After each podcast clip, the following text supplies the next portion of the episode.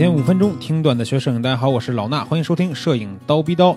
那今天咱们这期节目呢，可以说是刀逼刀的一个全新类别的节目啊。我们通过读书解读的这种方式，带大家了解一些摄影师或者知名的摄影家他们的一些著作，他们发表了一些关于摄影的看法是什么样的。那咱们第一期呢，就讲一讲之前咱们刀逼刀讲过的一个摄影人物是荒木经惟，他的这本叫做《天才写真术》。啊，这本书呢看的有点这个一头雾水的感觉啊，但是呢里边还是有很多有意思的这种情节可以分享给大家。那今天呢，咱们先讲讲前面他说到了几个有意思的点。首先呢，他说到一个带相机的样子啊，呃，他说不要把相机斜挎在肩上或者手里拎着相机，那是不入流的装扮。他的意思是相机呢要不离身的直接挂在脖子上，以肌肤的触感来拍照才好，这是最基本的。然后呢，他从这个带相机的样子又讲到了穿衣服要讲究。他说呢，无论在银座或者是新宿拍照啊，都要因地制宜的搭配穿着。比方说，你穿着球鞋在银座拍照呢，是绝对不可以的。但是呢，要是在新宿的话，不论球鞋还是一般的休闲鞋就都没问题。在自己家附近拍照的时候呢，也可以穿着你的草履拖鞋。总而言之啊，他说到这个服装的选择的时候呢。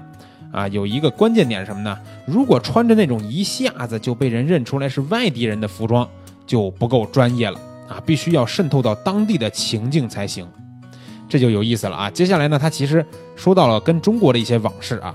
他说他来到中国台湾两次，到了台湾呢，他说他就是外国人了。以台湾人的眼光来看呢，他就是个陌生人或者是异乡客，对吧？对他就有戒心。其实，在台湾，他不用去搭配穿着，大家也知道他是个外国人。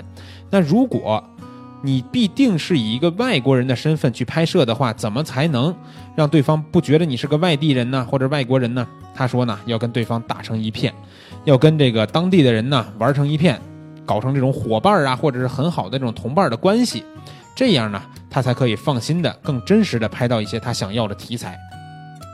他提到说，后来因为跟台湾人建立起了交情，他们自然而然的让他坐上了这个摩托车的后座。他说，摩托车真的很神奇啊！我看着这玩意儿奔驰的模样，觉得很感动。在道路上疾驰的时候，真是令人全身血脉喷张。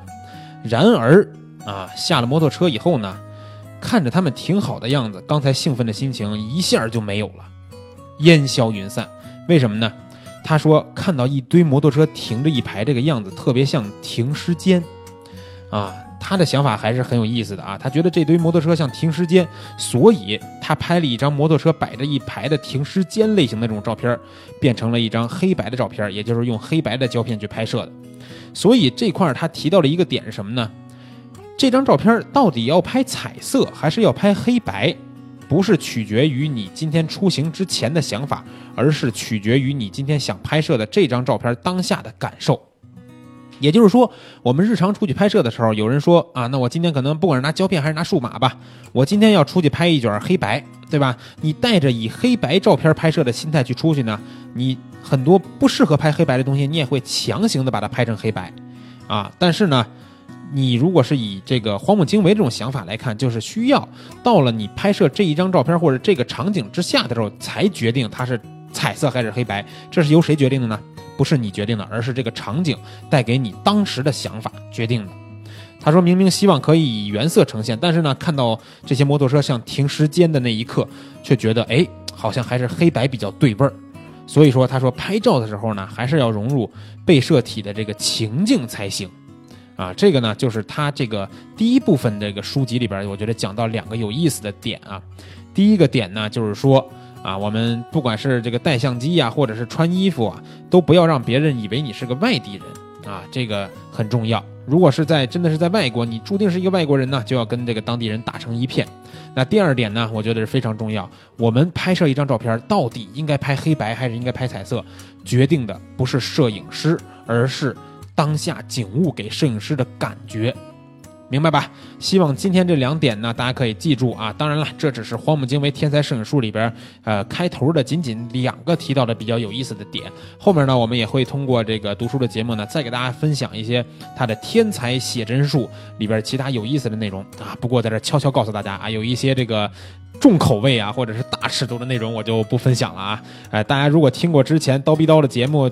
哎，了解过荒木经惟这个人的话，应该也知道他是一个相对来说是吧 比较开放的这么一个艺术家，所以很多内容呢，我们还是不不适合在节目里边聊的。那今天咱们这期节目呢，就先聊到这儿，下期节目再见。